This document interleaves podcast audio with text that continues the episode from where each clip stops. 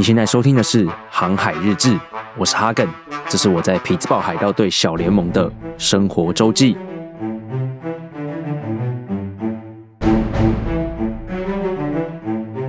欢迎收听二月十九号的《航海日志》，我是哈根 （A.K.A. 达斯）。那相信达斯这个名字大家相对比较熟悉，但我是非常想要把这个名字抛弃掉了。呃，原因是因为呢，我平常在我的工作场域里面，或是身边的朋友，其实没有什么人会这样叫我。那我近几年来也不太红，所以呢，呃，也不太会有就是身边的人会有很多粉丝叫我达斯的问题。所以，嗯，很多时候听到这个名字，我会有点错乱呢。我会觉得，哎，这个是我的名字吗？大家叫我哈根，我会比较自在一点，因为毕竟是我与生俱来的嘛。好，我妈赐予我的名字，就犹如大家被叫自己的名字的时候，肯定也都是会来的比你的绰号来的亲切一些。嗯，是这样吗？好，没关系，反正啊，我是想要用哈根这个名字，呃，来陪伴大家这一整年的时光。好，这一整年为什么说是这一整年呢？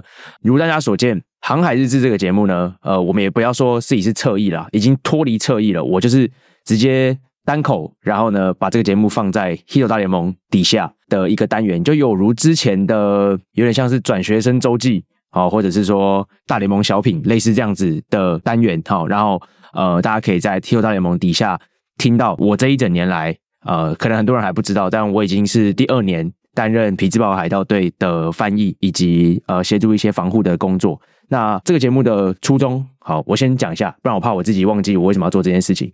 好，我的初衷呢，其实就是想要分享一些在美国的一些生活的趣事。那包含说，很多人可能未来想要来这边念书，然后或者是说，嗯，可能他们有想要来美国工作的规划。那美国这边生活上面肯定是跟台湾有天壤之别的，所以可以跟大家分享一些在这边非常有趣的生活经历啦。好，那前面这一边呢，就是一个比较官方的说法。那就真正的原因来讲，其实是嗯，我去年在美国这一整年其实都有在写日记。那我写日记的原因是因为我想要记录我每天的生活，然后分享给我女朋友知道。呃，毕竟远距离，大家也知道这个经营是非常辛苦的嘛。我之前上那个七号车周记的时候，有特别聊过这一段非常艰辛的远距离经营的呃一些心路历程。不过呢，呃，我去年的方式就是我使用每天写日记，然后呢和我女朋友分享我发生的事情，然后还有我一些内心的想法。不过呢，我认为就我自己一个这么搞维的人。啊，用写日记好像没有办法每天完整的记录我真正想要讲的事情，所以呢，我今年就打算呃用录音的方式，那毕竟这也是我原来的本业嘛。好，用录音的方式把生活的点点滴滴都记录下来。那同时呢，我又认为说这件事情如果只有女朋友知道的话，好像稍显可惜一点，所以我就跟 Adam 讨论说，哎，那是不是这个节目，呃，我自己也没有想要特别要盈利或者是怎么样，想要有任何的对我自己利己的收入，所以呢，我就觉得，哦，那就节目就放在你那边，然后给你处理。好，所以这个节目呢，呃，如果你觉得不好听，你也不能怪我；如果你觉得很不错的话，哎，那因为它放在 Hero 大联盟底下，所以你可以多多的赞助 Hero 大联盟，好，帮助这个。节目更加的成长茁壮，呃，当然如果有一些建议的话，我也是会采纳一下啦。那你可以跟 Adam 讲，然后他一定会转告给我，或者是说你可以私讯我的粉砖或等等之类的。虽然说我我我我都没有在看我的讯私讯，好，没关系，我们走一个缘分，好，走一个缘分，因为毕竟毕竟这个我认我认为这节目应该要是一个很轻松的，就是我分享我的生活，所以看缘分，好不好？如果呢我有看到你的建议的话，我也许可以啊朝你们的方向去达到大家的期望。不过我还是主要想要以我自己。想讲的为主，好，所以可能会稍显自我一点，好，希望大家可以见谅啊。所以呢，这大概是整个节目的主轴啦，初衷啊。那呃，我应该会每一集，好，这个日志呢，好是日志哦。所以呢，航海日志是日更的节目，就是我每天都会录。好，那我主要想要把它分成前后两半段，每天的前半段呢，就先讲一些在美国的有趣的事情。好，那后半段呢，讲一些跟棒球有关的，毕竟都放在 Hero 大联盟底下，不讲棒球有关的东西，好像也说不太过去。好。所以呢，打算就是每一集呢，就分成前后两部分去讨论。OK，好，那第一天的节目我们迅速的开始。前面废话太多了，不行，我真的废话太多了。我跟我女朋友讲说，我每天想要录十五到二十分钟的这种，我可我才可以每天的持续的进行。她是说你你自己说你自己录十五到二十分钟，结果到最后一定会录到半小时。啊，我自己非常认同这个说法。好，不管，那我们就迅速的开始进入今天的主题。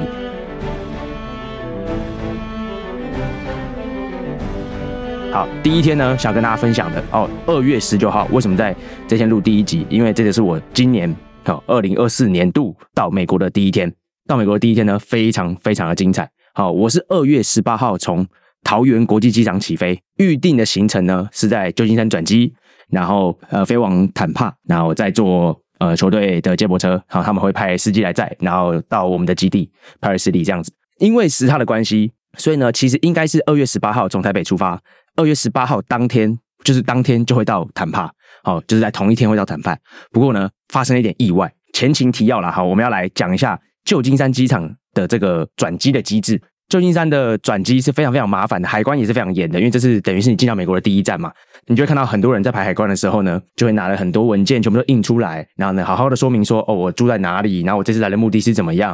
然后他们可能还会怕一些单身女性是为了要来这边呃生产嘛，或者是说啊要偷渡或干嘛等等之类的哈。第一个就是海关很严，第二个呢就是你所有的行李呢，很多时候大家不都说，哎，直挂直挂到哪里？没有，旧金山的行李呢都是要拿出来 recheck 的。啊，recheck 的意思就是说呢，你的行李如果假如说像我是从台北挂到坦帕，他不会直接帮我飞到坦帕。我在旧金山的时候，我一定要把行李全部拿出来，然后呢重新再 check in 一次，然后再从旧金山挂到坦帕去。所以呢，事情就发生在这边了。我当天二月十八号，也就是昨天呐，到旧金山的时候呢，我就想说，哦好，那我要把我所有的行李拿出来，因为我去年就有一次经验了，也是一样去飞多米尼加的时候，也是在旧金山转机，但因为海关人太多了。所以呢，我排队排了太久，导致我错过我的转机，导致我错过了我的下一班班机。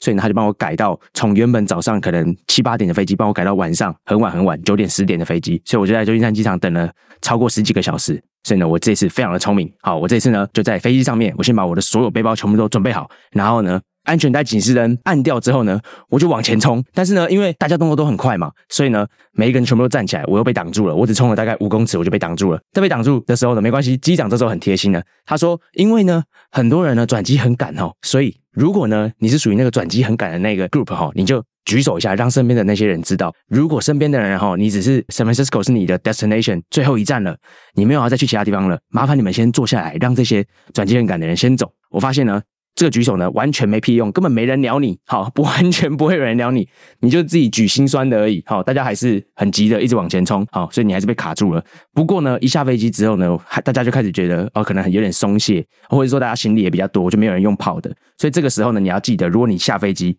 你一定要用跑的去海关，因为如果你跑过去的话呢，你就不需要排队，你就可以在很前面。这时候最好笑的事情发生了。那在下飞机之前呢，我就已经先传讯息给。呃，我这次跟我一起飞的球员叫做张红林，然后我就跟他讲说，哎，红林啊，等一下呢，你呢就先下飞机，好，先赶快跑往前冲。等一下我会到海关的时候呢，我会跟大家讲说，哦，我是你的翻译，你需要我帮忙，然后呢，我再插队去找你这样子，好，我们就可以一起很快的过海关。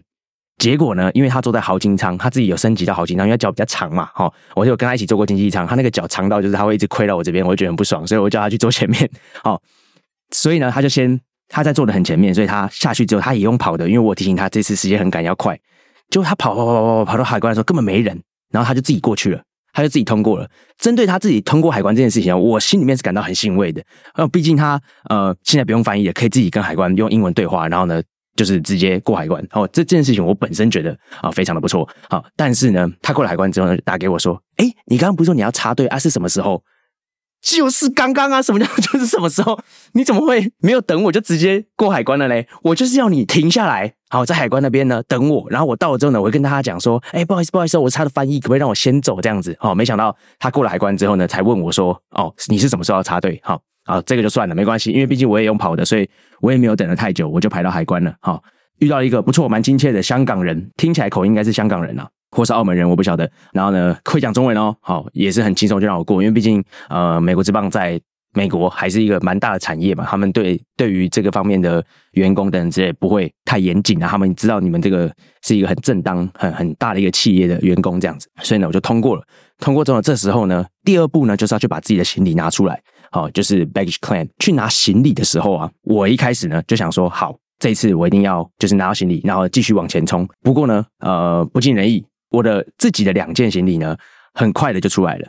但有一件球队要求我帮忙带回去佛罗里达的行李呢，迟迟的没有出来。好，我就开始就有点紧张了，因为时间越来越紧迫，在旧金山转机是非常非常分秒必争的事情，因为你下一班，因为你毕竟你要过海关，你要拿行李，拿完行李之后呢，你要再 recheck in，啊 recheck in 完之后呢，你还要再过一次 security check 安检，好，你还要再过一次安检，所以步骤非常的繁琐。那我们今天从台北起飞这边班机呢，又延误了将近大概三十分钟左右，变得已经更加更加的紧张。好，这个时候第三件行李迟迟不出，我就已经感觉到有一点惶恐了哈。那后来呢？我就发现，哎，奇怪，怎么拿行李那边的人越来越少，大家都走光了。我就跑去问，呃，那边的员工，好，那边的有点像是应该是地勤吗，还是怎么样？我就问他说，哎，这班班机的行李都出完了吗？他说，哦，出完了，哦，已经没有了。我就说，哈，可是我没有拿到行李。他说，哦，好好，你去。你去找那个 baggage service 那边，好，那个柜台那边，啊，应该，呃，那应该不是，那应该算是 lost baggage center，啊，就是说，如果你有弄丢行李的话，那个 center 你去找他，跟他讲说你的行李不见了，好，我就跑去跟那个 lost baggage center 的人讲说，哎，我有一件行李没有拿到，他就说，哎，那你有那个 tag number 吗？OK，好，我就把我的那个，大家一定要记得哈，这个收据一定要留着，你在。挂行李的时候，他都会有一张收据，然后给你，然后就把那张收据拿起来，然后呢，他就帮我扫描，他说：“哎，旧金山有 scan 到这一件行李哦，哦，所以代表说他有到旧金山机场哦。”我说：“哎，那他有到的话，我怎么会都没有看到？”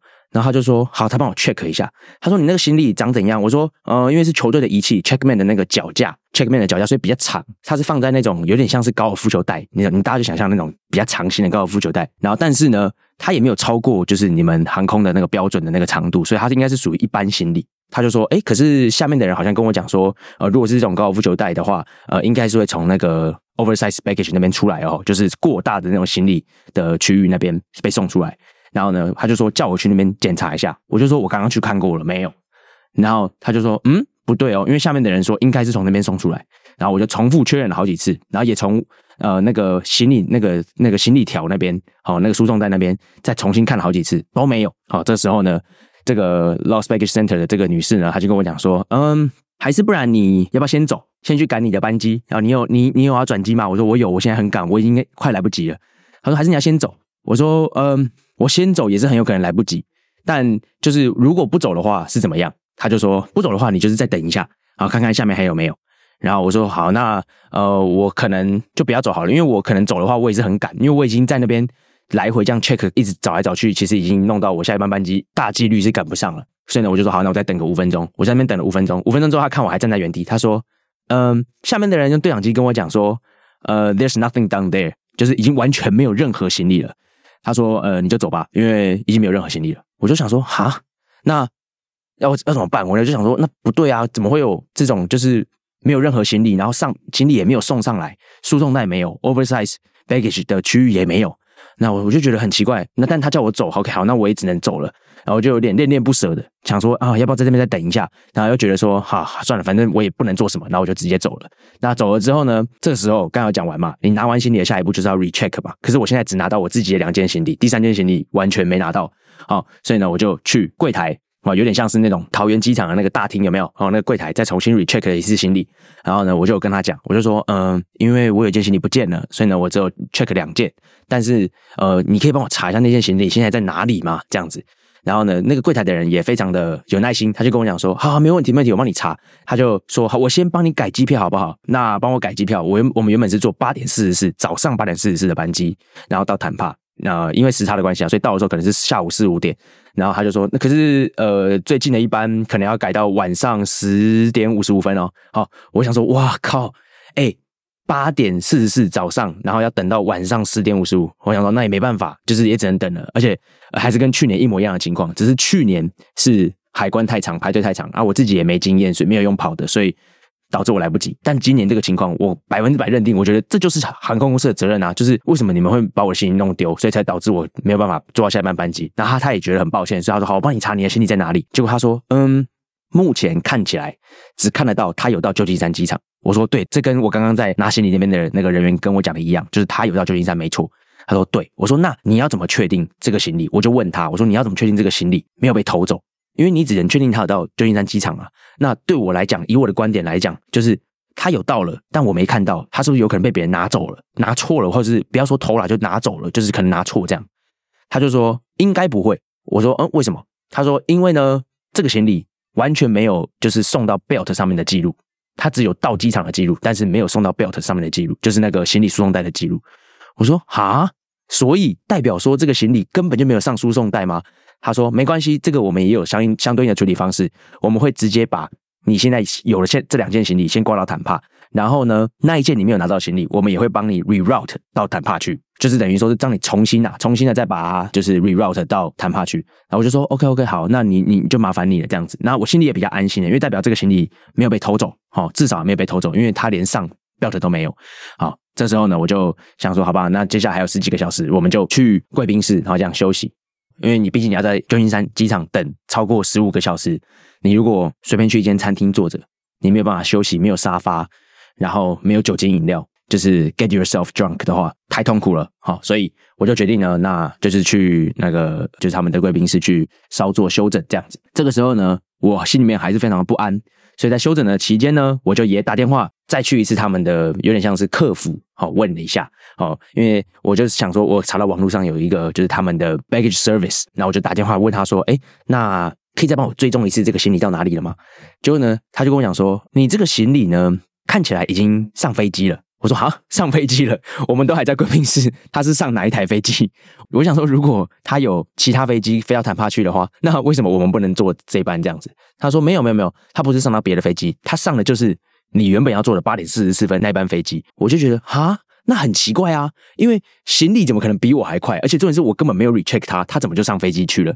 然后呢，我就想说，嗯，那会不会是因为他认定？这一个行李就是应该要上这班飞机，所以他就这样子跟我讲。我那时候是这么认定的。我觉得他应该只是因为呃，他觉得说他 assume 说这个行李本来就应该是要 recheck，然后上这台飞机，所以他就跟我这样讲。所以我也没有很相信，因为讲电话嘛，讲也讲不也也不是讲的很清楚，然后可能收音也不是很清楚。我就觉得 OK 好吧，他可能随便乱讲一通。我这时候呢想到了最后一招，我就是想说，好，那如果真的他上了这台飞机八点四十四的飞机，我刚刚说他下午四五点的时候会到坦帕嘛？等这台飞机落地的时候呢，我再打电话问一次啊，或者是说我再去找呃，就是这个旧金山机场里面的客服，，United 的客服啊，直接人呃真人的客服，好，我就直接去现场问他这样子，好，有点像是那种 information center 那种类似那种 customer service 这样子，好，我就直接去现场问他，飞机一落地我就走走过去，啊，也不远，大概走个三五分钟，好，我就看到一个 customer service，我就问他说，哎，那你可以帮我追踪一下这个行李吗？他就说好，他帮我追踪。然后他就说：“嗯，这个行李已经到坦帕了。哇，这行李为什么会比我还快啊？”结果呢，他就跟我讲说：“嗯，因为呃，这个哈，呃，他们也支支吾吾讲不太出来。他就说：嗯，这个可能就是呃，海关那边呢，就直接把那个你的行李哈，直接从上一班飞机直接放到下一班飞机去了。那他可能就没有放到输送带上面，就是直接帮你过海关这样子。”啊，也不用 recheck，我就说那那那这样不太合理啊！你们的规定不就是要拿出来 recheck 吗？我因为就是等这个行李，等到我现在还还在还在旧金山机场没有上飞机，然后延误了这么久，然后我还甚至还要自己支付就是去贵宾室的费用等等之类的。然后他就说哦，可能这这没办法。不过这时候我心里面是放心的啦，我是觉得说哦，至少行李已经到了，那嗯没有不见就好，因为毕竟是球队的东西，好是 trackman 的脚架。那我就想说好，事情这样告一段落，但。这个时候呢，我就突然想到，去年我在呃飞多米尼加那一次，因为海关太长，排队太长，没有没有赶到飞机的时候呢，那时候的地勤人员是有提供我们当天在旧金山机场的 meal money 的，就是说今天你们吃饭，我们呃联合航空支付这样。我就想说，哎，不问白不问，那我就来问他一下。我说，那你们有提供今天的 meal money 吗？因为我们因为等这个行李的关系，导致导致就是没有赶到飞机这样子。就那个 customer service 的那个柜台的人啊，突然态度画风一百八十度大转变哦。他突然说：“为什么你行李没有不见啊？呃，你行李也没有延误啊？他已经到坦帕了呢，是你自己没到的。那为什么我要提供那个餐点给你？为什么要提供任何的 compensation 给你？”我就说：“呃，没有啊，不是，我是说，因为我就是因为在等这个行李的关系，所以导致我没有赶上飞机啊。那这个行李。”就你们的规定来讲，我应该是要拿出来 recheck 的，怎么会我没有拿出来 recheck，你就直接帮我送到下一班飞机去？这时候呢，他就讲了一句话，好，从这个点开始，我直接大暴怒，因为他讲了一句话让我觉得完全不能接受。他说：“哦，嗯，行李呢跑得比人还要快，哈，it happens all the time。”我我觉得，我我我想说，哈。你怎么可以就是拿这种就是一点都没有逻辑的事情跟我讲说，就是因为行李跑得比人快这件事情，你在你们机场常常发生，所以我就应该要承受这样子的呃损失？那我完全我完全觉得不合理。我这时候开始比较大声，我就说我就跟他讲说，哎，这个完全都是 make sense。为什么？因为为什么你们会拿这种理由来跟我讲，说我应该要在这边乖乖的等下一班飞机，等十五个小时？我说完全不合理。而且我当初拿这个行李的时候呢，好，我当初在等这个行李的时候呢，我时间其实应该是充裕的，就是因为要等他，所以我才会我才会迟到。然后结果他他还继续挑衅我，他还说哦，所以嘛，我就跟你讲说啊，在我们旧金山转机啊，你至少要留三个小时的时间，好才会足够。我说那不是留多少时间的问题啊，我拿到前两个行李的时候，我至少还有一个多小时，一个小时出头可以去后面的 recheck，然后呢跟呃就是 security check 等等之类的，我都还有足够的时间。我认为我还有足够的时间，就是因为在等这个行李的关系，所以导致我错过了班机。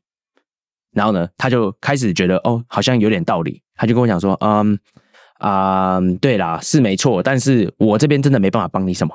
好，我他也态态度蛮强硬的啦。他就是说，他也没办法，就是给我任何的补偿。好，这时候呢，我就觉得好了，呃，息事宁人。好，我觉得至少心里有找到，我就不要继续跟他吵了啊。但是我这时候也觉得很累了，所以我就想说，那就回贵宾室继续休息。结果我今天呢，早上到坦帕的时候呢，好，到坦帕的时候，呃，就看到我的。包包呃静静的躺在呃坦帕的那个 United 的一个 office 里面，好，他已经早早的就已经到了，好，我就呃很很欣慰的把他接回家。啊，顺便呢跟当地要了一些哦，记得哈，记得，我就跟那个他们的呃也是服务人员跟他们要了一下，就是这个行李的整个流程，从台北，然后呢被哪一些地方扫描过哈，进到了哪一条输送带，然后呢坐上了哪一班班机，好，这个都东西他们是可以调出来的。好，我在想想看，想说，嗯，这个结结果过几天可能再跟大家分享了。我不晓得这个呃证明哦，这个这个 document 能不能让我申请到保险。就是可能旅游不便险或等等之类的，可能有点困难。好，但是不是你怎么知道呢？好，所以呃，我就打算接下来呢再去处理一下这个文件，看能不能申请到呃补偿，至少不要让自己心情这么难过了。好，所以这大概是这整个呃心理事件的分享。好，非常的曲折离奇。好，曲折离奇啊！相信大家应该也会对旧金山这个机场未来会。心生敬畏了哈，就觉得说你不要太小看这个机场。你如果今天要进到这个机场，你一定要做好万足的准备啊，万全的准备啊，包含一下飞机一定要跑的。好，拿行李的时候呢，眼明手快。然后接下来在 recheck 或等等之类的过程中呢，一秒都不能浪费哈，一定要尽快的，不然你很有可能就赶不上你的呃下一班班机。除非除非，就像那个呃服务人员 customer service 的那个服务人员跟我讲的。除非你真的有在中间预留三个小时以上的时间，好，那你当然可以充裕一点点，好，好不好？好，那今天后半段简短一点点，简短一点，聊棒球还是要聊。好，那今天呢，中午我们在 Paris 里吃饭，然后今天我们的棒球话题呢，我们来聊讲讲一下，我们今天先聊聊到一件事情，蛮有趣的。好，今天我们在 Paris 里吃午餐，然后呃，我跟钟哲，然后跟我们另外一位翻译坐在一起。这时候呢，呃，大家我不知道大家知不知道这个人，但他在我们球队算是呃蛮风云的一个人物，叫做吉王贝，好裴志远，应该有一些玩 fantasy baseball 的应该会知道他，哦，是一个韩国人，啊，英文讲的非常好，哦，而且，嗯，我觉得他能够把英文学到这种就是可以不需要翻译，然后跟媒体对谈的这种程度，我个人认为是非常非常厉害的。他就坐下来，那当然因为东泽今年第一年打那个嘛。呃，大联盟春训，所以他当然有很多事情想要呃跟裴志远请教。那他就有问到了一个问题，那这个问题当然也是去年我跟他一起面对到的，一呃不算是一起面对到，应该想说他去年有跟我反映过的一个问题，就是他问说，那在大联盟打球，队友之间就是会感觉像是一个 team 吗？还是说其实大家是自己打自己的？那裴志远就跟他讲说，嗯，其实大家表面上面可能看起来是一个球队了，啊，可能是一个很团结的团队。但其实私底下，如果真的有人打的很烂，你 over four，然后下来之后呢，摔头盔、生气或怎么样，大家在旁边其实也是就是就是哦，这个人在干嘛？哦哦，又生气哦，那样之类，也不会过去安慰，或者也不会过去特别说什么哦，没事没事，你很棒，然后激励这样子。哦，当然，基王贝他有讲说，贝斯有跟我们讲说，呃，有一些好人当然还是会这么做，但这种情况不多。哦，其实，在大联盟打球，这是 business，所以呢。啊，大家其实就是自己打自己的。那这个中者非常感同身受的原因，就是呃，因为他去年在 High A 的时候，我们一起在 High A 的时候，呃，我们在 Greensboro，大家的是团队氛围是非常好的。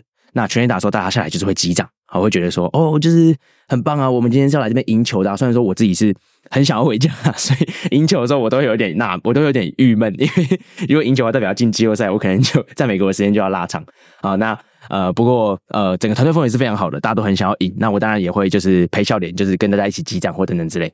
但是呢，哦，呃，他说他上 Double A 去 l t u n a 之后呢，就发现哎，其实好像大家就开始变得比较打自己的，然后在拉克也不太不太会聊天，就是自己做自己的事情。然后上场表现的好，大表现的不好。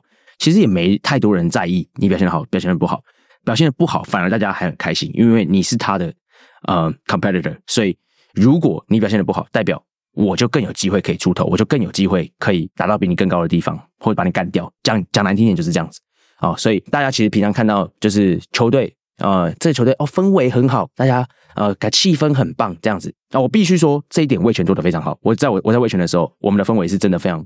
非常好的一支球队，好，这个我我虽然说我我之前讲会会选那么多坏话，但是啊，我必须说这点魏雪真的做的还蛮不错的啊。但是呢，在美国啊，一旦到高层级之后啊，你你喜欢的那些球队，你觉得氛围很好的球队，也许也许哦，哈，都只是演出来的啊。我就讲难听点是这样子，但也不能说绝对啦，因为毕竟我没有带过每一个队嘛啊。那只是说大家可以想一下，好，或者是观察一下，好，其实没有大家想的这么的，大家都这么圆滑，或者大家都这么的和乐融融。好，其实试一下暗潮汹涌是有很多的勾心斗角的。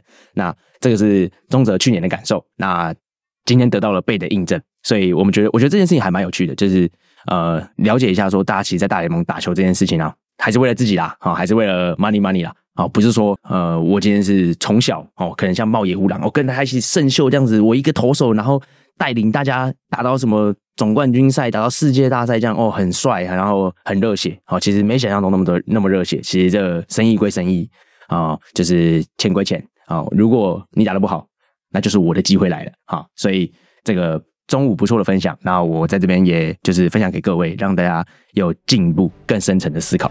好，今天的海日志待到这边啊，我已经不知道我录几分钟啊，好像有点太久。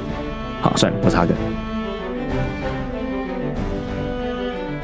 欢迎收听二月二十号的，哎，我的节目叫什么名字？呃，航海日志。对对对，好，欢迎收听二月二十号的航海日志。昨天的那一集啊，呃，可能一不小心就录了有点太久，大概是三十分钟，是不是？因为我传给。Adam 的时候，他是说，呃，就是哇，有半小时。那呃，我不太确定，因为我们只是讯息沟通，所以我不太确定他是觉得呃不错哦，也可以录到半小时，还是是觉得呃，你这样会不会有点太久了，有点抱怨的意思啊？这我不太知道。那没关系，我今天稍微控制一下，因为我个人也觉得，呃，如果每天都要录半小时是有点太久。不过第一天嘛，或是刚到美国。就是有一些精彩的内容想要跟大家分享，所以呃第一集比较长，然后也跟大家讲一下这个节目的来龙去脉、开创这个节目的初衷等等的，所以多花点时间情有可原呐，哦情有可原。那今天呢，呃在节目开始之前，先跟大家说明一下，因为呃我们现在回来美国啊，这个时间点，很多人可能会说，哦就是你们在网上看到，一定是觉得说，哦都已经开始春训了嘛。不过在网络上看到的那些影像啊。呃，或者是采访啊等等的，大部分哦都是呃 Big League Camp，就是大联盟春训啦，哦都是大联盟春训。那我带的当然是小联盟球员，所以他们现在回来，其实参加的是一个叫做我们都叫它 Voluntary Group 自主训练营的定义，就是说你如果自己有想要特别提早回来练。那你又是小联盟球员的话，那球团当然还是会提供你空间，给你资源去练习。不过呢，不可以影响到大联盟选手的练习。所以现在早上呢，都是大联盟选手的时间。那所以在 Clubhouse Open Time 的时候，就会规定说，这些小联盟选手只能在下午两点之后才能进 Clubhouse，就不会有那种就是互相很挤，因为整个球队其实人很多嘛。你就想象的，假如说像。在台湾春训的时候也是一样，一二军全部混在一起的时候，其实人是非常非常多的，防护室一定是爆炸的。哦，偷偷抱怨。但是呃，现在呢，他们规定就是说，当然是以大联盟选手为主，那小联盟选手呢，就是要等大联盟选手都练完之后才可以进来。那当然等差不多呃三月的时候，那大联盟的球员他们就会移驾到 Lee Com Park，就是呃我们的 Low A 的球场。那当然也就是我们大联盟春训的球场。呃，就是大联盟春训比赛的球场，比赛用的球场，所以那个球场非常高级。我们 Low A 的球员是非常幸福的。那等他们移驾到那边去之后呢，我们的基地就是 Paris City 这个 Complex 就会完全留给小联盟选手使用。等到那个时候呢，小联盟选手就会开始练早上。哦，那在三月以前的这段时间呢，呃，因为是自主训练嘛，所以自主训练没有那么多规定啊，然后也没有呃很详细、很很密集的流程。每天大概就是以你自己需要什么，然后你自己去做，有可能会是重量啊，或者是一些轻松的牛棚这样子。那不会有太多的像是手背练习，或者是说很多的开会，因为像当我们一进到春训之后呢，就会有非常非常多的会议，例如说一些心理老师会来帮你上课，或者是一些嗯，可能会有一些教练会来上一些说投手的一些场上策略，或者是野手的一些场上的观念等等的。那这些东西都是要等春训开始之后才会比较多、比较丰富一些。那当然。等它发生的时候，我也会一一的跟大家分享。那跟大家特别提这个点的原因，是因为呢，呃，现在还是自主训练营嘛，所以棒球相关的话题可能就会稍微少一些。那这个节目的前半段的生活部分就会比较多一点，因为我也会有比较多个人的时间可以去处理，像是呃，最近可能就刚刚好呃，在处理一些，这是一个美国的报税季节，好，那可能就是过几天，等我研究。清楚之后呢，也会跟大家分享一下，就在美国这边是如何报税的这样子。那今天的生活话题呢，我想要跟大家聊一个，也是跟钱有关的，就是当我回到美国之后呢，我就收到了我在美国的第一张正式的信用卡。信用卡这个话题呢，非常有趣，因为美国人本身其实没有什么在玩信用卡。我为什么说玩信用卡呢？等一下会详细的解释，因为信用卡可能对很多人来讲。是一种，我先跟银行借钱，然后呢，去支付一些比较大笔的费用，然后所以我才会叫做它称它为信用卡。不然，如果其实我有足够的钱，我就直接用金融卡就好了，就我多少钱付多少钱嘛。好，那为什么要用信用卡？其实信用卡对我来讲，好，对我来讲，我们就拿来玩的。不管你是要赚点数，或是要赚开卡礼，或者是呃你要去享受它给你的一些福利、一些回馈的趴数等等之类，对我来讲，信用卡就是一个呃拿来玩的东西。拿来赚钱的工具，而不是用来就是跟银行借钱的。因为你要知道，信用卡的循环利率在台湾就已经很高了，在美国是更高的，那简直是高利贷。如果你今天你是跟银行借钱，然后去嗯去买东西，你你是真的把它当做一张信用卡在使用，就是先跟银行借钱，你事后再还的话，那个利息是非常非常高的，简直就是高利贷。好，所以其实我们通常不会这样用。那我回美国这次就刚好拿到我人生第一张美国正式的信用卡。为什么要说正式呢？因为其实我之前就已经有一张卡了，我之前就已经有一张信用卡。不过那张信用卡呢，呃，叫做 Secured Credit Card。为什么还叫 Secure Credit Card 呢？就是当你在开户的时候，哦，当你到美国一定要先开户嘛。那在开户的时候呢，其实你可以呃选择一些比较大的银行，例如说 Bank of America，或者是说你可以选择 Chase 大通银行这种。好，他们。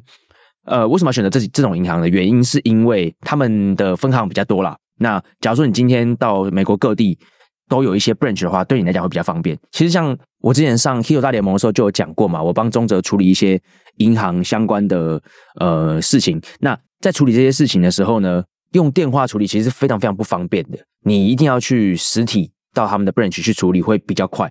那个时候我们当然也试过用电话来回沟通。跟他们的行员、跟 banker 讲说，哦，我们要处理哪些事情？不过通常都需要做身份认证。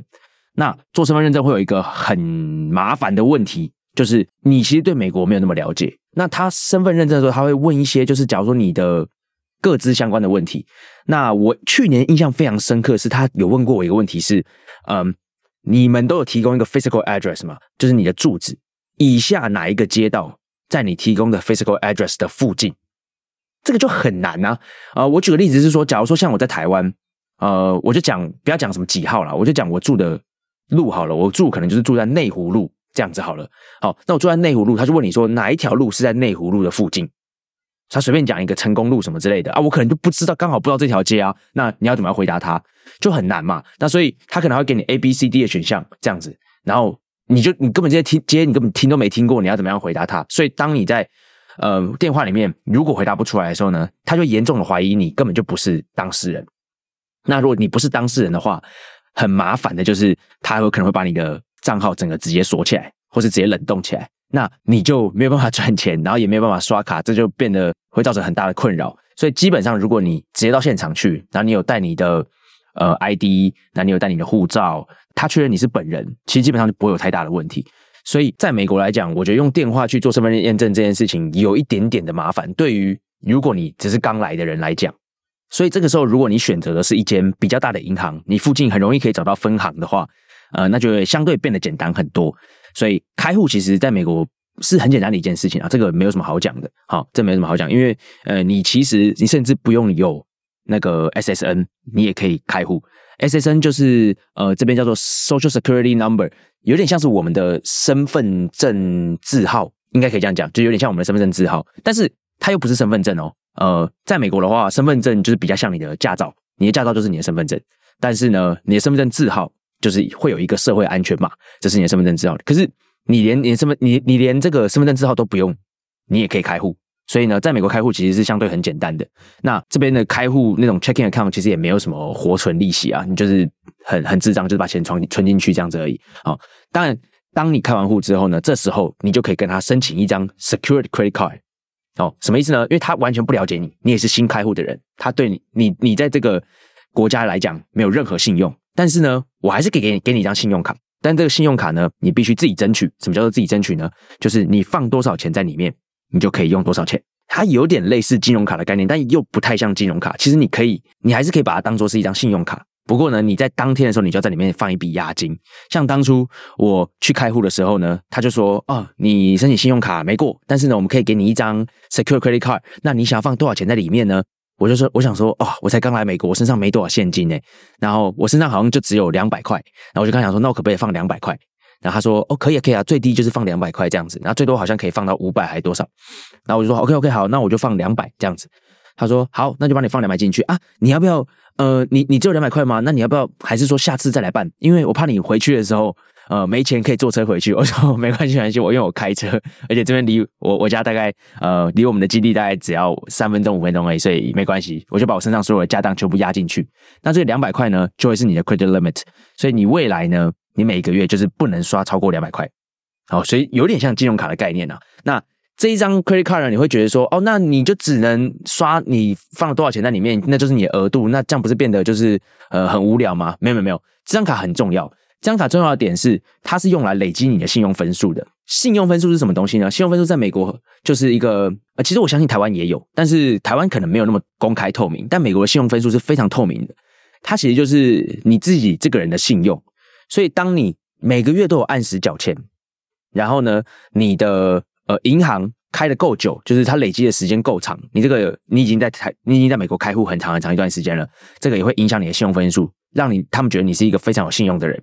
那当然，呃，你有没有欠款，或者说你的银行你有没有一直在使用到他们的那个循环的那个利息，你有没有每个月都把你的钱按时缴光，这些都非常重要。所以呢，你拿到这一张 Secure Credit Card，你可能会觉得说。那我额度只有两百，那倒不如不要用。然后它的回馈也很烂，呃，这些优惠也很烂，可能就是一趴或者怎么样。那对我来讲就是小钱，那我倒不如直接用现金付，或者我用金融卡去付就好了，就是用 debit card 去付。但是呢，没有没有没有，你不能这样想。其实这张信用卡非常非常的重要，你还是要去使用它。那在使用它的过程中呢，你就是在告诉美国，跟他们讲说，我呢是一个非常有信用的人，我就算只有两百块。我也会花了之后呢，按时把它缴掉。所以，像我的做法就是，我每次刷完一个东西，我就去线上直接把那笔钱直接把它缴光。假如说我今天刷了一杯星巴克，就算它只是十块钱的星巴克，好，我也就当下就直接把那个十块钱缴掉。那对于银行来讲，他们就会觉得说，哦，你是一个很有信用的人，从来不迟缴。那这个信用累积差不多超过半年之后呢，超过六个月之后呢？美国就会给你一个初始的信用分数，在前六个月你是完全看不到自己的分数是多少的，但在六个月之后呢，他就会给你一个分数。你自从有了这个分数之后呢，你就可以去申请其他的信用卡。但是呢，刚开始的分数绝对不会太好看，所以你能够申请的卡可能选项也不多。所以我是建议你，如果来这边，你都是先累积你的分数到超过一年之后，再来开始想你第一张想要办什么样的卡。例如像是我最近刚办到的这一张 Chase Freedom Flex 的信用卡，它就是花五百块美金。好，前三个月花五百块美金，它会回馈你两万点。那两万点的概念是什么？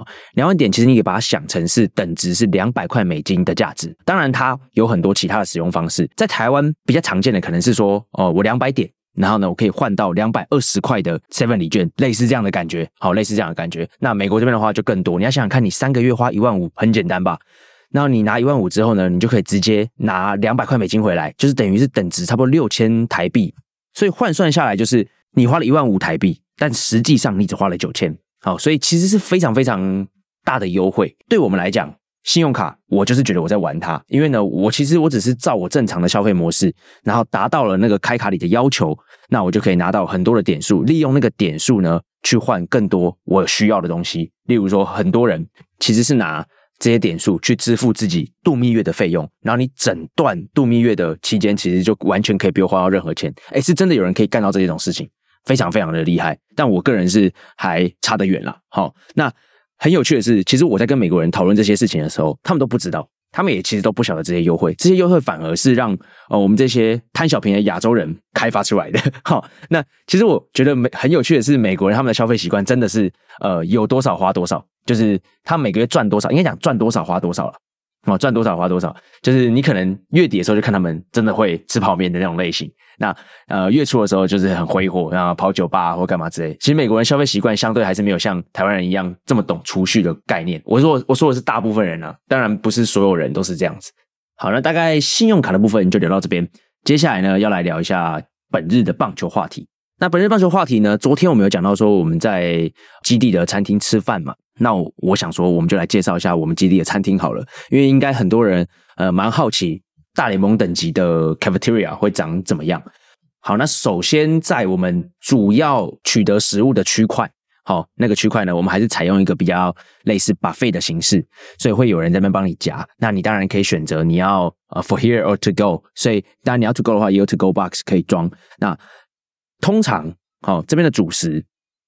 比较少是饭，偶尔会有，不像台湾一样会有饭跟面。这边主食比较少是饭，这边的主食大部分会是 pasta，或者是说，呃，有可能有时候会有一些拉丁食物，像是有一种食物，我完全不知道它是什么，但是它长得就是像香蕉，它好像也是用香蕉做的啦，然后外面有包一层有点像糖浆或者什么样之类的东西，就甜甜的，哦，那种，呃，就是拉丁的主食。就它比较常见的就会出现这种东西，那当然也有面包啊或等等的。然后美国人很喜欢吃那种汉堡，哦，是美国人是真的很喜欢吃汉堡，我们也真的很常吃到汉堡。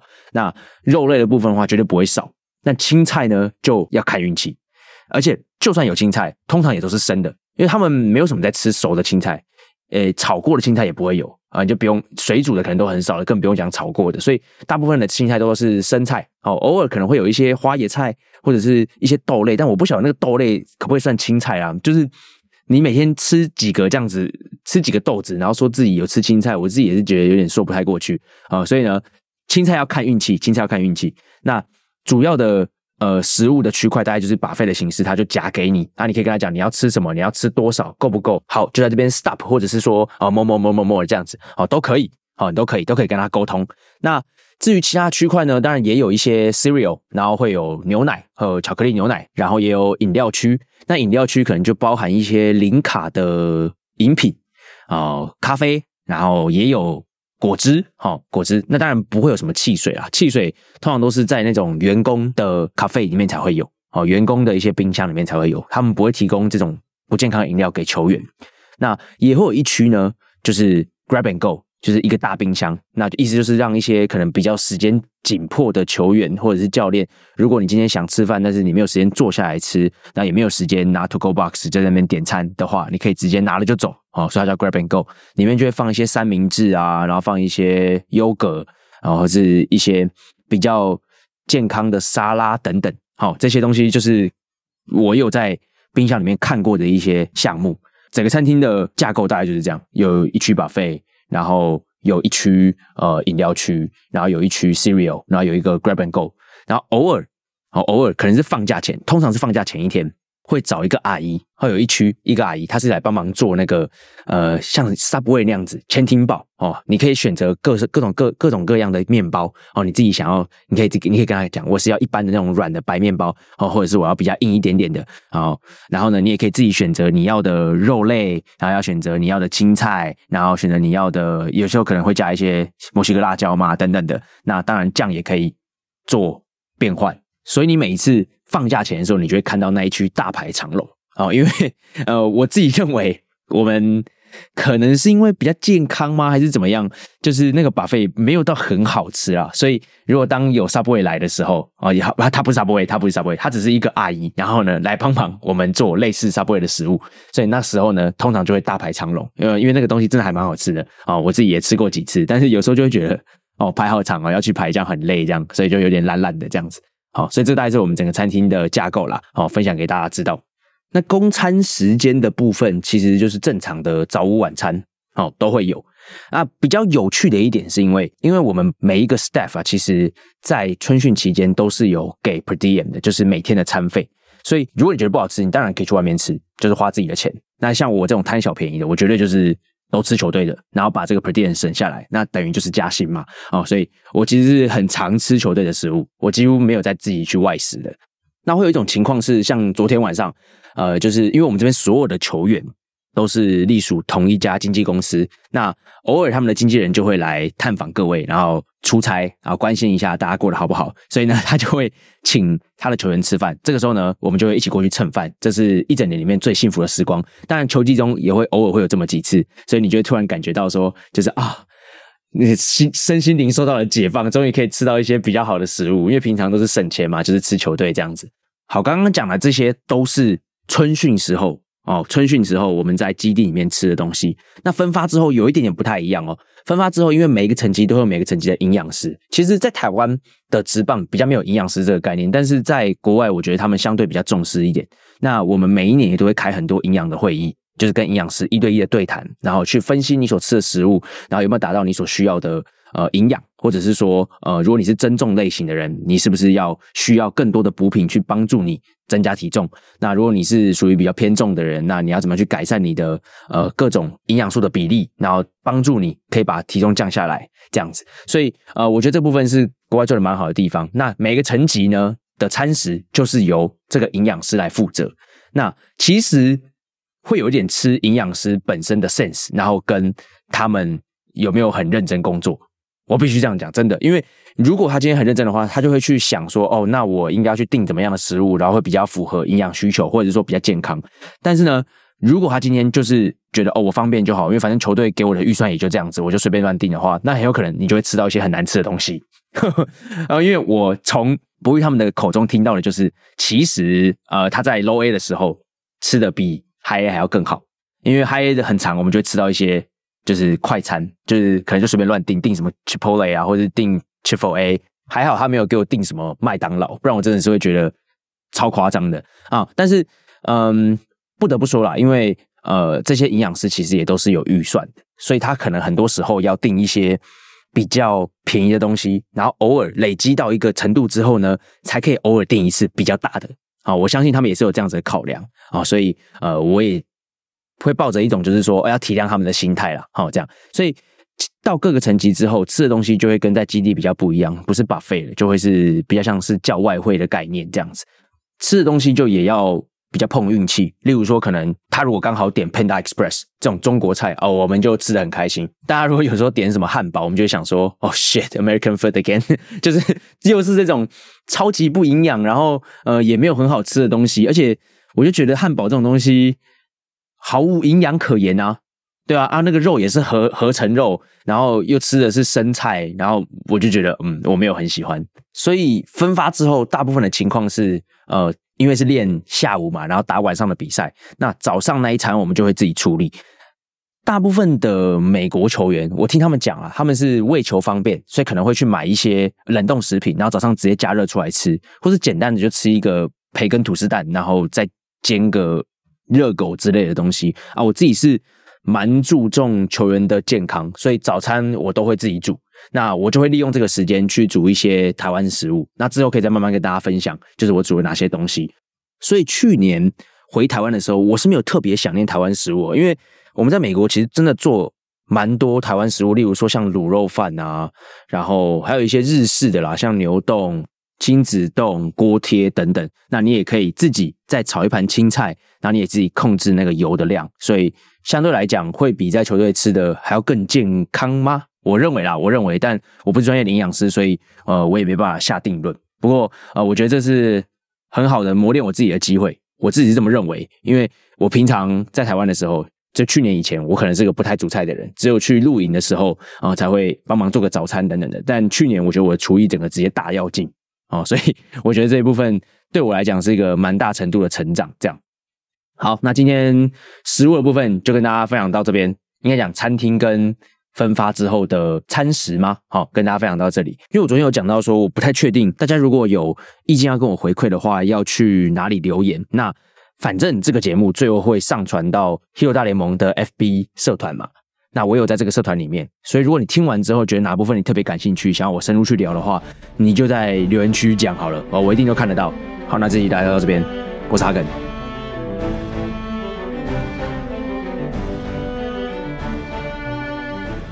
欢迎收听二月二十一号的航海日志。呃，今天的身体状况呢依然不是很好，原因就是因为第一集讲到的等行李事件，导致我。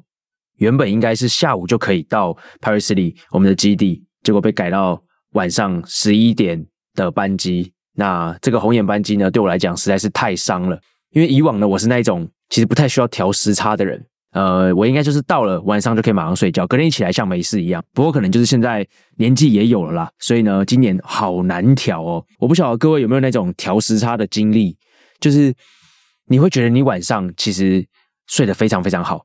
一躺下去可以马上睡着，然后呢，好像进到一种很深沉、很深沉的睡眠，然后呃，品质感觉也很好。你会觉得你自己好像睡了六七个小时、七八个小时，很久，差不多要起床了。结果呢，眼睛一睁开，看一下手表，我靠，才两点而已。哦，那个感觉真的很差，而且你感觉两点你必须要继续睡，但你就完全睡不着了。这也会导致说你隔天可能工作或者是不管做什么事情啊，然后到下午可能接近三四点、四五点的时候，你就会。超级累，超级想睡觉，但这个时候你一定要 hold 住，hold 住到晚上可能至少九点十点之后再睡。不过呢，就会进到一个循环里面，你又你又一样，可能两点三点又会再起来，所以这个感觉超级痛苦。那呃，我今天呢，就是和我同事要了一些。melatonin 就是那叫什么褪黑激素啦，来吃吃看，然后看看会不会有效。我人生第一次吃，然后再跟大家分享说，呃，这东西是不是智商税啊？啊，我猜应该不是啊，因为我听说好像只要吃一颗，呃，那天晚上的睡眠品质就会变得很好。哦，所以我等一下要来替大家实验一下。那今天的生活话题呢，来跟各位分享一下。早上呢，我陪球员去了一趟 Costco，呃，它到底是叫 Costco 还是 Costco 呢？嗯。好，我们来聊一下好了，因为其实我一直以为这个东西呢叫做 Costco，然后我也觉得我来美国就应该要念它 Costco，但是呢，今天有一个非常非常惊人的发现，其实呢台式发音好像才是正确的，因为呢我今天结完账的时候呢，那个机器就突然跟我说 Thank you for choosing Costco，他讲 Costco 哎，Costco 不是就是台湾人才会讲的讲法吗？所以其实会不会 Costco 才是一种 gay 搞的讲法呢？哦，我也不晓得哦。我今天突然发现，所以好，这个留给大家，就是继续去吵啦。到底是叫 IKEA 还是 IKEA，就差不多的概念。那今天为什么要去 Costco 呢？其实是因为，呃，我昨天晚上睡得不是很好嘛。然后一部分是因为时差的关系，那另外一部分是因为 Paris 里好像其实是中央空调。我在想了，我在想，因为我其实已经把我房间的冷气调到非常非常热了，已经调到大概华氏嗯九十几度。那个那个已经不正常了，九十几度，我有点我不太我不太知道这样是多这样是摄氏多少，但一定已经很高了，一定已经是三十几度了，所以代表它根本就没用，因为房间还是冷的要命。然后我晚上就一直很想尿尿，绝对不是肾不好，绝对不是啊，也就是单纯的因为太冷了，所以会一直很想要尿尿。好，好吗？那我就想说，呃，那我今天就去去 Costco 买买一件被子这样子。然后，因为我去年其实也干过一样的事情。我去年呢，跟大家分享一下，就是说我去年一整年其实都是睡地板的。啊，我什么叫睡地板？其实不要说什么海盗对员工不好，都让员工睡地板，其实是我自己选择的啦。海盗其实有提供嗯住宿给每一个球员跟员工，staff 也有。不过呢，呃，如果你选择不要住球队提供的 housing 的话，他会另外再给你一笔 housing allowance，应该算是租屋的津贴。那这个租屋津贴的金额非常大，好，我觉得不要去破坏这种行情，可能会让呃别队觉得说，哎，为什么还都要给那样子，而你们才给这样而已？好，所以啊，我就不要把这个金额讲出来。不过这个金额对我来讲，其实已经算是一笔巨款哦，很接近我在台湾的薪水了。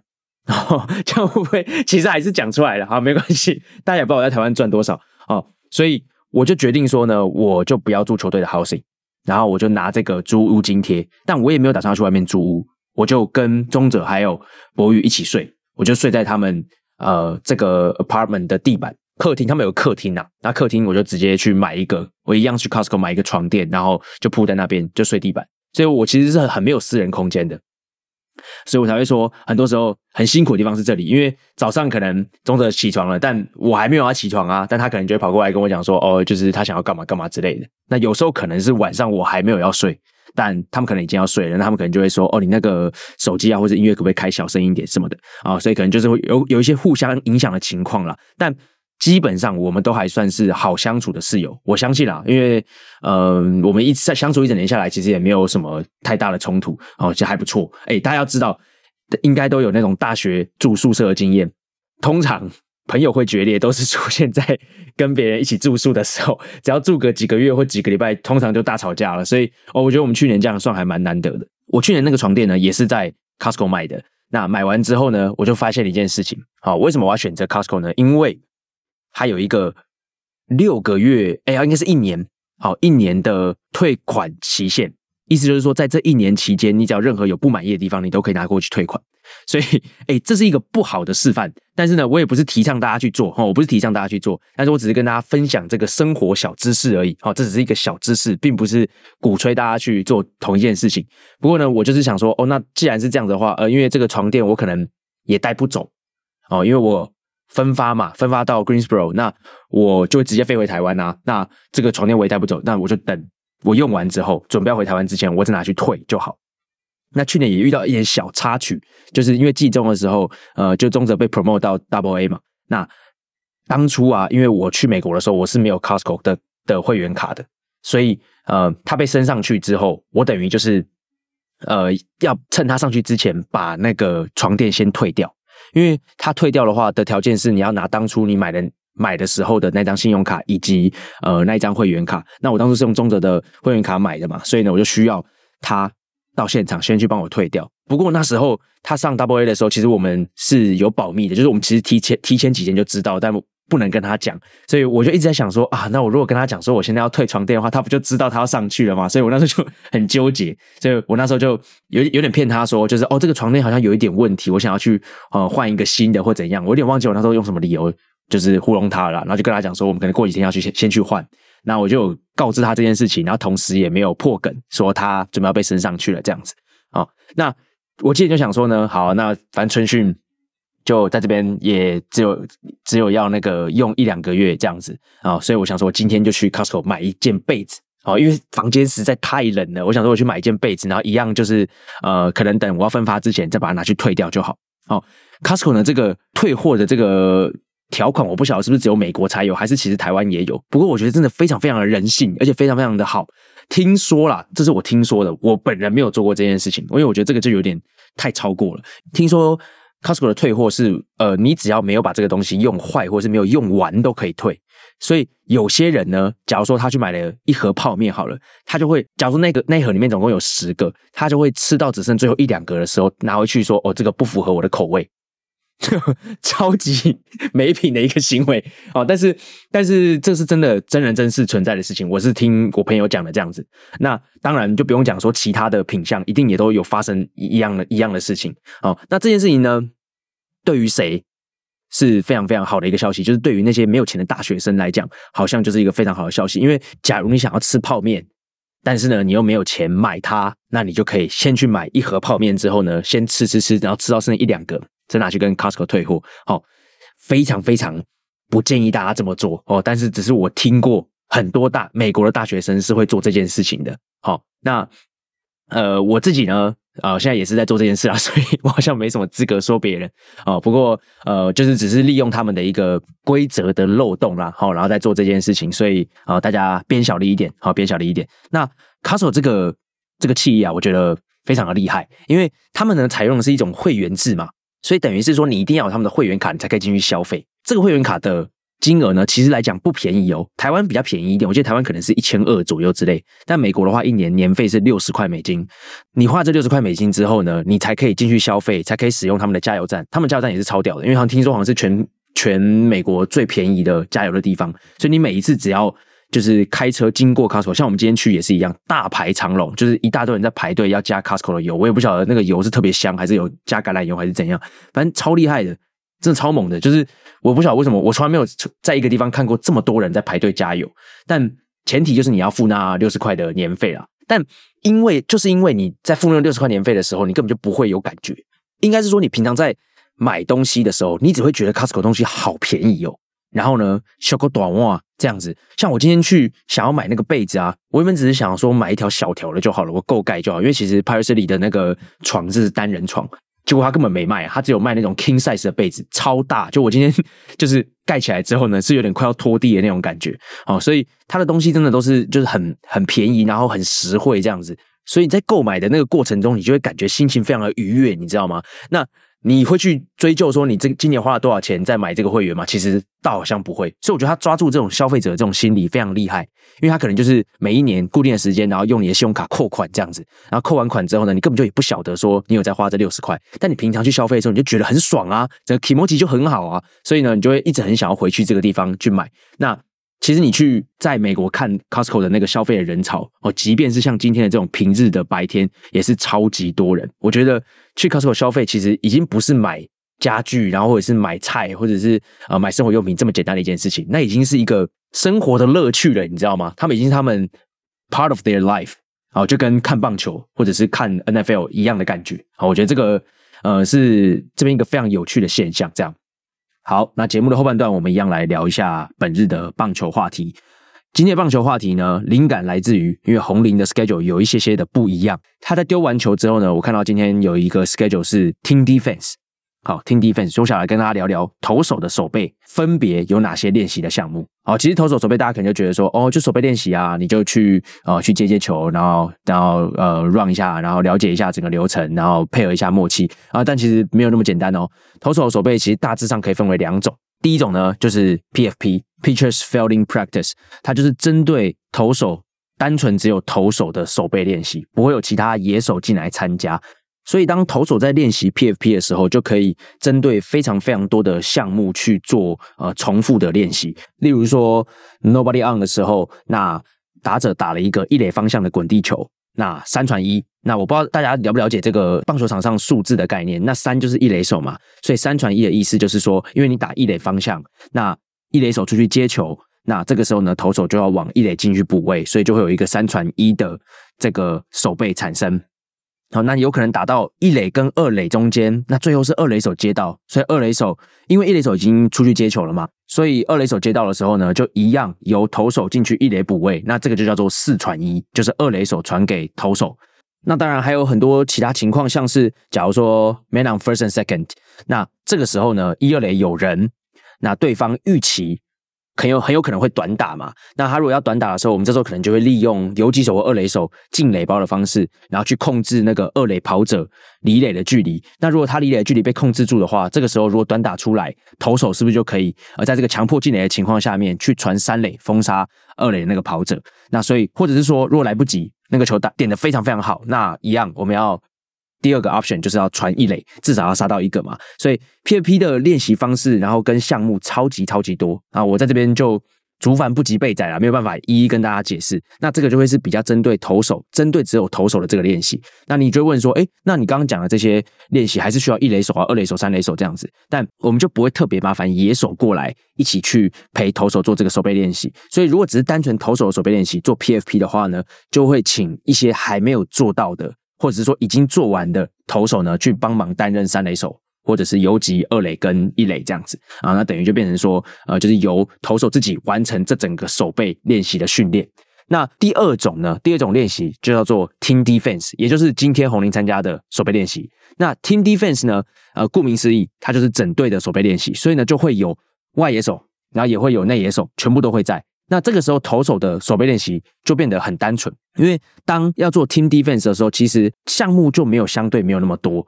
例如说，我举个例子，很有可能是呃外野手要 cut and relay，他们要 cut 进来，那 cut 进来内野的时候，投手这个时候能做的事情是什么？就是去补位嘛。那这个其实没有想象中那么简单哦，你要去观察呃内野手的站位，他们接下来准备要 cut 到哪一个垒包。例如说，现在 man on first 一垒有人，然后呢打了一个边线卡波边的球，那这种球。一垒那个跑者很有可能会靠三个垒包回来本垒嘛，所以投手呢自己也要去看说，哦，那一手是不是站位是准备要卡斗回本垒？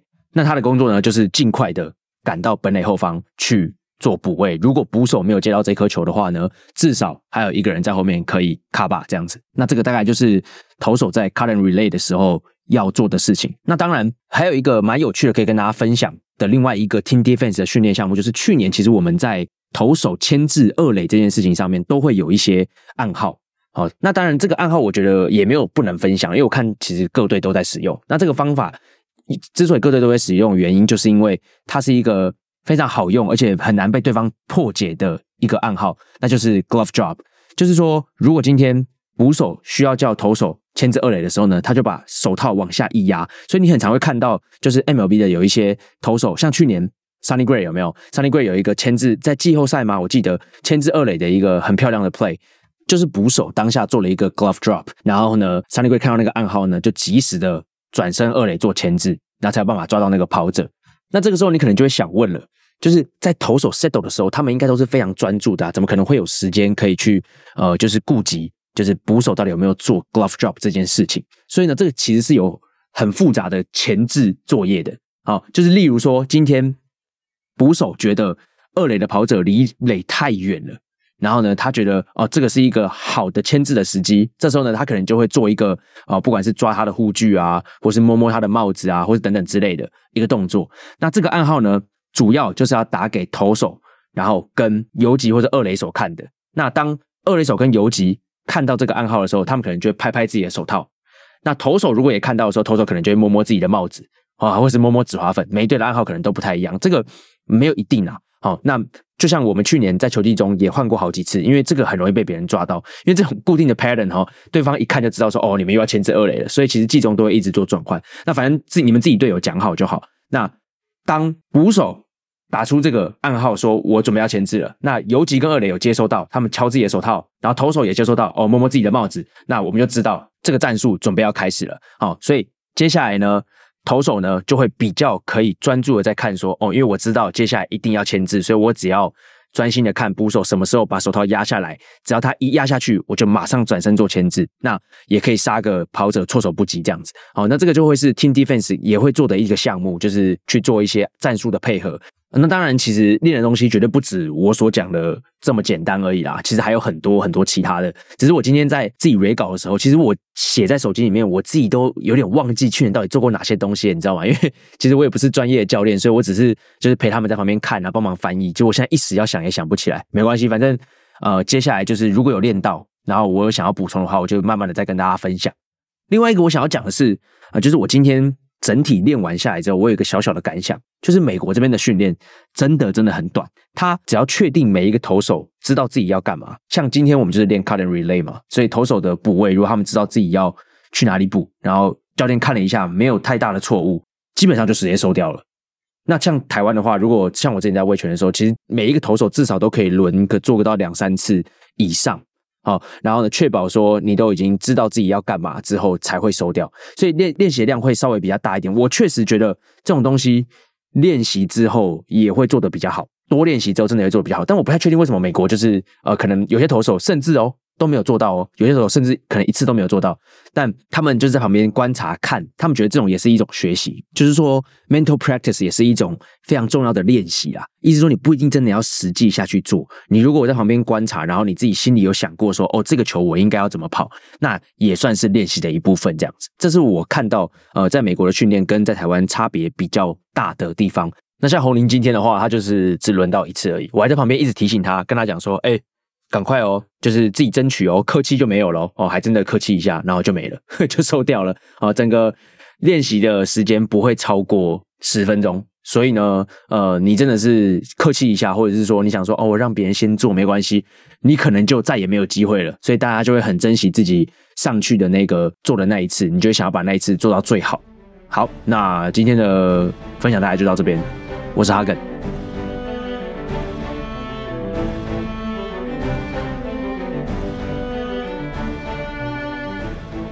欢迎收听二月二十二号的航海日志，我是哈根。那今天这一集呢，应该是这个礼拜的最后一集。那虽然说我在美国这边是采用日更的方式啊，每天晚上录音。不过呢，呃，因为在 Eden 那边操作的部分，应该会是以周更的形式和大家见面，所以呢，会在每个礼拜五呃，我也不确定什么时间呃上线。那我是推荐大家啦，如果可以的话，就一天听一集就好。那像这个礼拜的话，我从礼拜一开始录，那礼拜五上线的话，呃，因为我现在是周四晚上，所以应该会是有四集的内容。不过呢，你可以采用一天听一集的方式，就可以每天在空中与我相见哦，类似这样子啊。我觉得这个比较符合我一开始的。预想就是说，可以在每天晚上和大家聊聊，呃，我在这边的生活点滴这样子。那当然你要一次把它全部听完，我也没有意见啊。哦，可不过我觉得这样子应该会蛮久的。可是全部加起来应该可能也没有《h i t 大联盟》一集来的久，所以啊都可以哈，都可以看大家的收听习惯。好，那今天呢，生活话题想跟大家聊一下，我今天早上呢去 DMV。办了美国的驾照，那这不是我第一次办驾照，其实我去年就已经办过一次。那去年办驾照会相对比较麻烦的原因，是因为那是我第一次办驾照嘛。那之前就有跟大家讲过，说美国的驾照其实就有点类似他们的身份证，所以呢，他们呃需要的资料也会比较详细一点，然后比较复杂一点。那包含你可能会需要你的。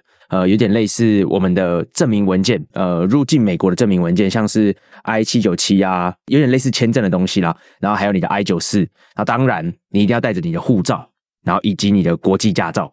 那国际驾照以外，台湾的驾照也要带哦。好，台湾驾照也要带，你不要觉得说，哦，我今天来美国，我是在海外，然后办驾照，所以我只要带我的国际驾照就好就好。不是，你的台湾驾照也要带着。那台湾驾照很好的部分是因为，呃，台湾驾照是没有期限的，意思就是说，他可能会跟你讲说，哎，那你们台湾的驾照，你现在期限是到什么时候？我可能只能给你到那个时间点，那那个时间点之后，你就要再来换新的。哦，不用，台湾的驾照非常方便，因为我们台湾驾照是永久的 （permanent） 的，所以，呃，你拿去了之后呢，他就跟你讲说，哦，你们国家的驾照是无限的，因为好像这应该不是一个常态。那对于台湾人来讲，这件事情非常方便啦，因为我们。考过之后，这辈子应该都不用再换了。那记得也要把这个驾照带着。那另外呢，就是你的地址证明。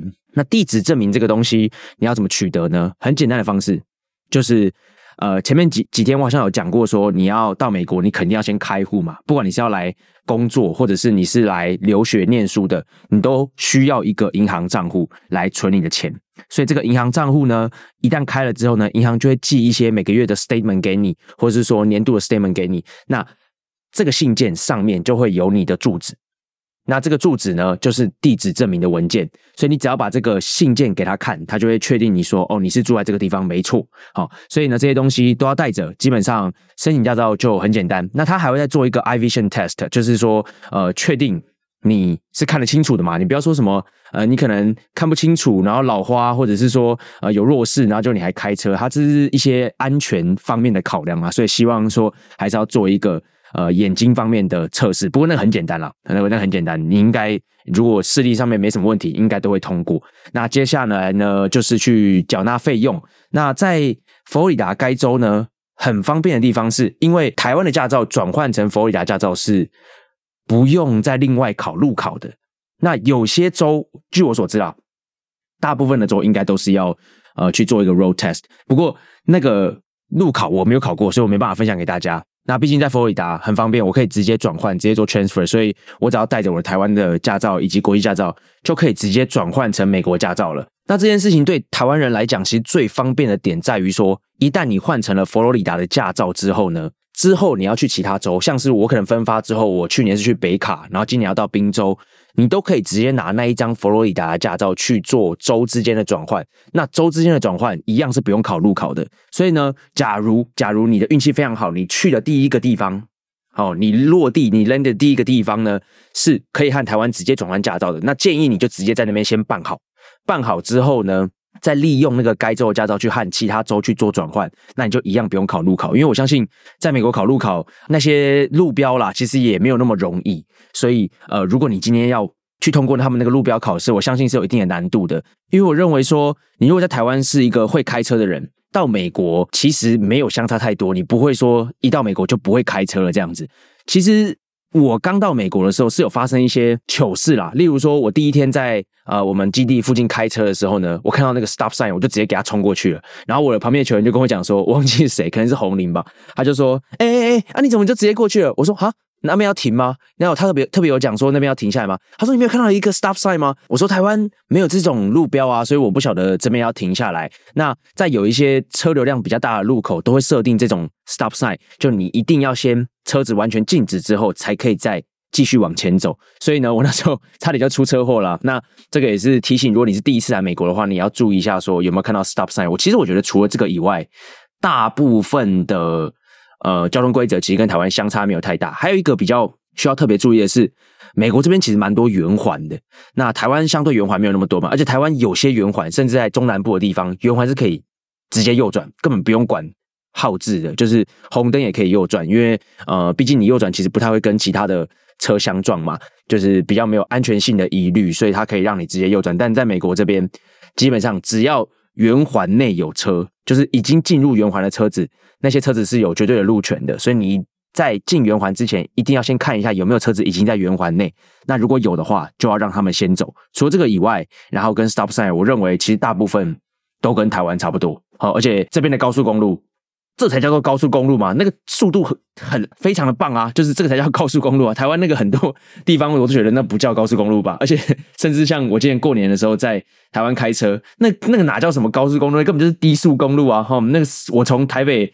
开往往往南开开回高雄，我开了六七个小时，那个哦真的是很痛苦。所以在美国这边开车地广人稀哦是非常舒服的。那包含天气也蛮好的。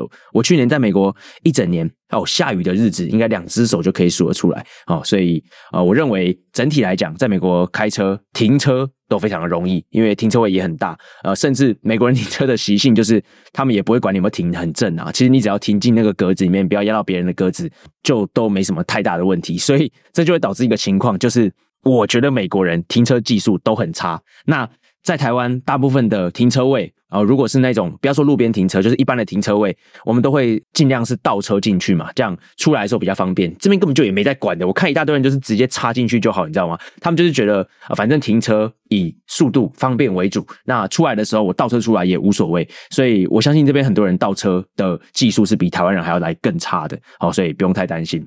那我今天办完驾照之后呢，一样是拿到了一张 temporary driving permit。那这个东西呢，它不是你们一般想的那种，就是卡片，它其实就是一张 A4 的纸而已。那为什么会拿到这张纸呢？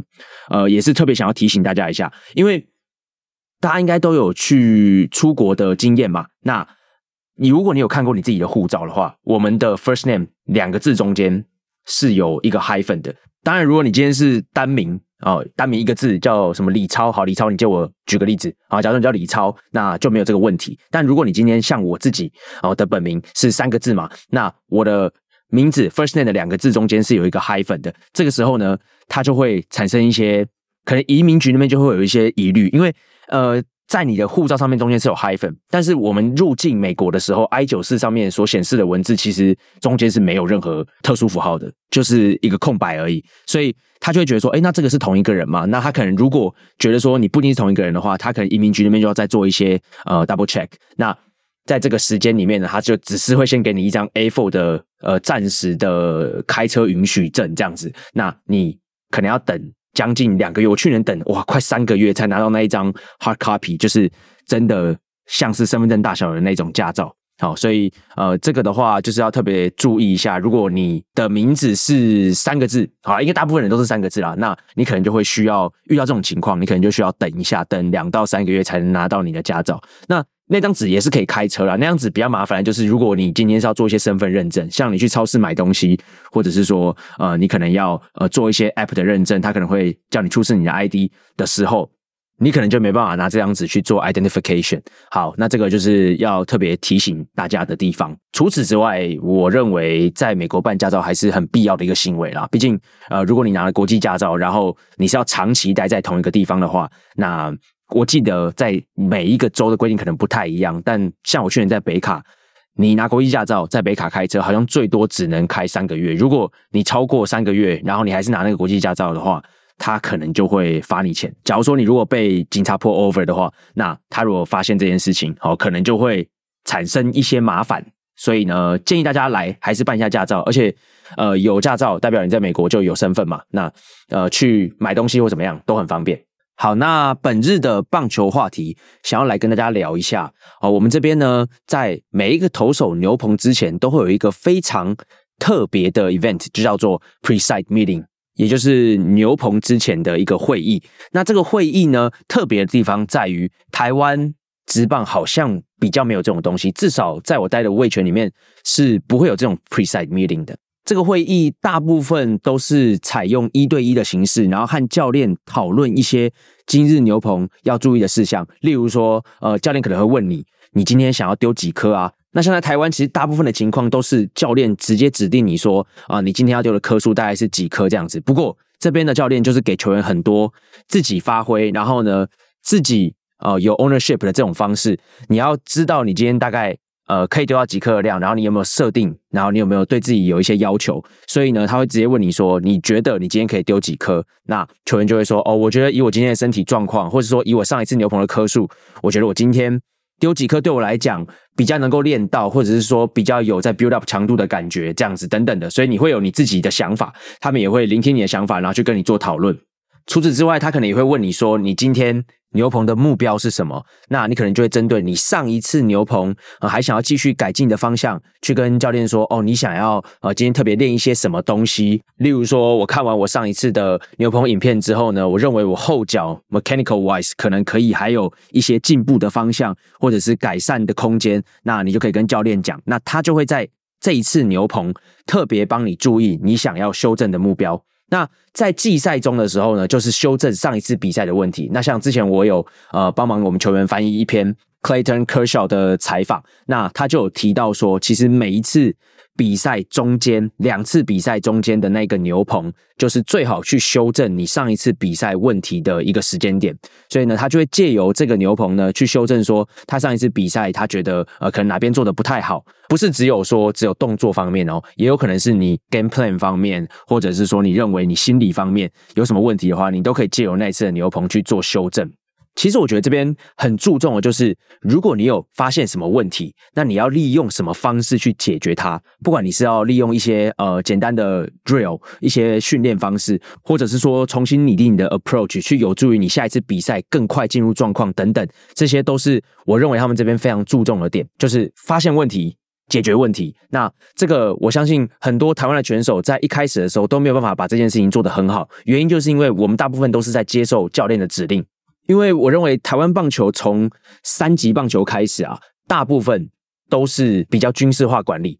那大家也知道说，军事化管理的好处就是说，在管理上面会非常有效率。不过，我觉得它相对应所带来的坏处就是说，呃，球员就比较不会为自己着想，或者是说比较没有自己自我的想法。那这个东西就是一体两面的嘛，一定是呃，如果今天别人都已经帮你把课表开好了，别人都已经给你了，那。人的本能就是说，那我可能就比较不会自己去想说自己需要些什么，我觉得这是很自然的。所以我认为说，美国这边非常好的一个方式就是，他给你很多思考的空间，也给你很多自主性，让你去发现自己的问题，然后呢去想解决办法。那当然，如果你今天自己想不出来，他们也会给予相对应的帮助，这样子。那我这边想要举一个例子，就是去年我跟博玉在 High A 的时候，他其实也有遇到过很多次问题，在比赛中没有办法解决。那我们就是利用比赛跟比赛中间的这一次牛棚去改善。那第一次呢，其实是发生在球季非常非常早期的时候，我们在投手的进阶数据里面，其实他们都会贴出来给投手看，就发现说博玉其实在他的 strike percent 是非常非常高的，意思就是说他是一个非常会投好球的选手。那照理来说，一个非常会把球投进好球带的选手，应该是可以很有效的解决打者的。但是呢，有一个另外的呃进阶数据，就是 finish percent，就是说这个投手呢，在量好球之后，能不能有效的把这个打者解决掉？那如果这个数据显示出来是很低的话，就代表说你明明已经取得良好球了。因为良好球对于投手来讲，应该是一个 leading count，就是你已经是领先了。即便如此，你还是没有办法把打者解决的话。就代表你是不是量好球之后，你没有办法把你的 out pitch 拿出来，就是解决打者的那颗球拿出来。你是没有那颗球呢，还是你那颗球执行的不够到位呢？那这件事情我们就称它为 two strike approach。所以博玉在去年球季刚开始的时候的 two strike approach 就出现了非常大的问题，因为他永远都可以拿到良好球，但良好球之后，他总是没有办法解决打者。所以这个时候呢，投手教练可能就会提供很多的方式。帮助你去解决这件事情，例如说在牛棚的时候呢，他就会给你一种情境，他就会说：好，现在量好球了，你想要投哪一颗球？那当然，这颗球不是随便选的，你可能要搭配你前面已经使用过的球种，或者是你上一颗。那接下来这颗能不能跟上一颗产生一个很好的 tunneling，或者说这一颗球呢，面对这个打者，你觉得他是一个拉打的打者，或者他是一个推打的打者，你可能会有相对应的策略。例如说拉打的打者，OK，好，那我可能就配一颗外角的球给他，让他不好挥击。那如果他今天是一个推打的打者，或者是说一个比较那种。后段棒次，然后打击率也不是很高的那种选手，那你是不是直接塞一颗直球给他就好？我们用最有效率的方式去解决他。所以，呃，我们在牛棚之中呢，就会有很多的情境让他去练习。说，如果下一次在比赛中你遇到良好球的情况，面对不同的打者，你能不能有相对应的策略？那包含这个打者上一次 Let's at bat 他打出来的击球结果是怎么样？也是有参考性的，这些东西都要纳入考量。那就是帮助你在牛棚的过程中，就先熟悉比赛中会遇到的状况。那你下次在比赛中就可以更得心应手。那后来，呃，他在球季中半段的时候呢，又遇到了他的第二个问题，就是他的滑球投不出球队想要他投出来的效果。因为它本身的滑球是属于那种横向跟纵向幅度都比较大的滑球，但是它本来就有一颗曲球了，那这颗曲球的纵向幅度也很大，所以球队会觉得说，如果今天你能够把这颗滑球练到说有一个 tight movement，不要说就是横向位移超大，然后纵向位移也超大这样子啊，虽然说这样看起来可能很漂亮，但效果可能不一定会比这种小滑球来得好啊，所以呢，在球技中呢，他还是投不太出来这颗球队想要他丢的滑球，那我们就利用每一次的牛棚。好，去练习这个滑球，同时我们也会在牛棚后面架设 checkman，呃，就是我在机场弄丢的那一台。好，没有啦，后来有找回来。哦，不过呢，这个 checkman 的作用呢，就是要给予博玉及时的 feedback，让他知道说他上一个滑球丢了怎么样，那是不是他想要的样子？如果不是的话，那我们下一球要怎么样做修正？那后面呢，也会有一台高速摄影机，可以很清楚的看到你每一颗球出手的状况。所以，如果这个握法，没有办法丢出你想要的滑球，那我们下一次是不是就可以采用不同的方式去试试看，不同的握法会不会有更好的效果？讲到握法呢，就要聊到他去年球季末段遇到的第三个问题，那就是他的 change up，他的前击 ball 呢没有办法产生像他球季初这么好的位移。那这颗 change up 其实就是他的 out pitch，也是他最有自信。丢了最好的一颗球种，那当这颗球种没有很好的位移的时候呢，他就没有办法有效的解决打者嘛。所以呢，教练也发现了这个情况，从 checkman 发现这颗球的纵向位移突然变得很小，然后横向位移跑得很多，但这并不是球队想要的。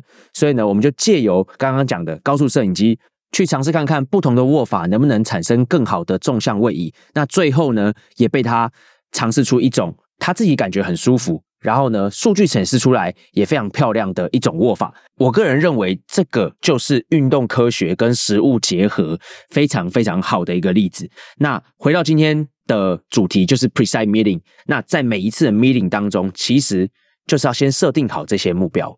一旦你设立好了这些目标，教练就知道说你今天牛棚主要要训练的方向是什么，他才能够给予你协助。那不管是要用 checkman。不管是要用高速摄影机，或是说我们在牛棚之前加入一些简单的 drill，去帮助你今天的动作更流畅，这些都是非常好的方式。不过前提就是我们要先找到问题嘛，那球员自己也要知道问题嘛，教练才有办法帮助你。这就是 precise meeting 最重要的目标。好，我们今天大家就聊到这边，这也是这礼拜的最后一集。我是哈根，我们下周见，拜拜。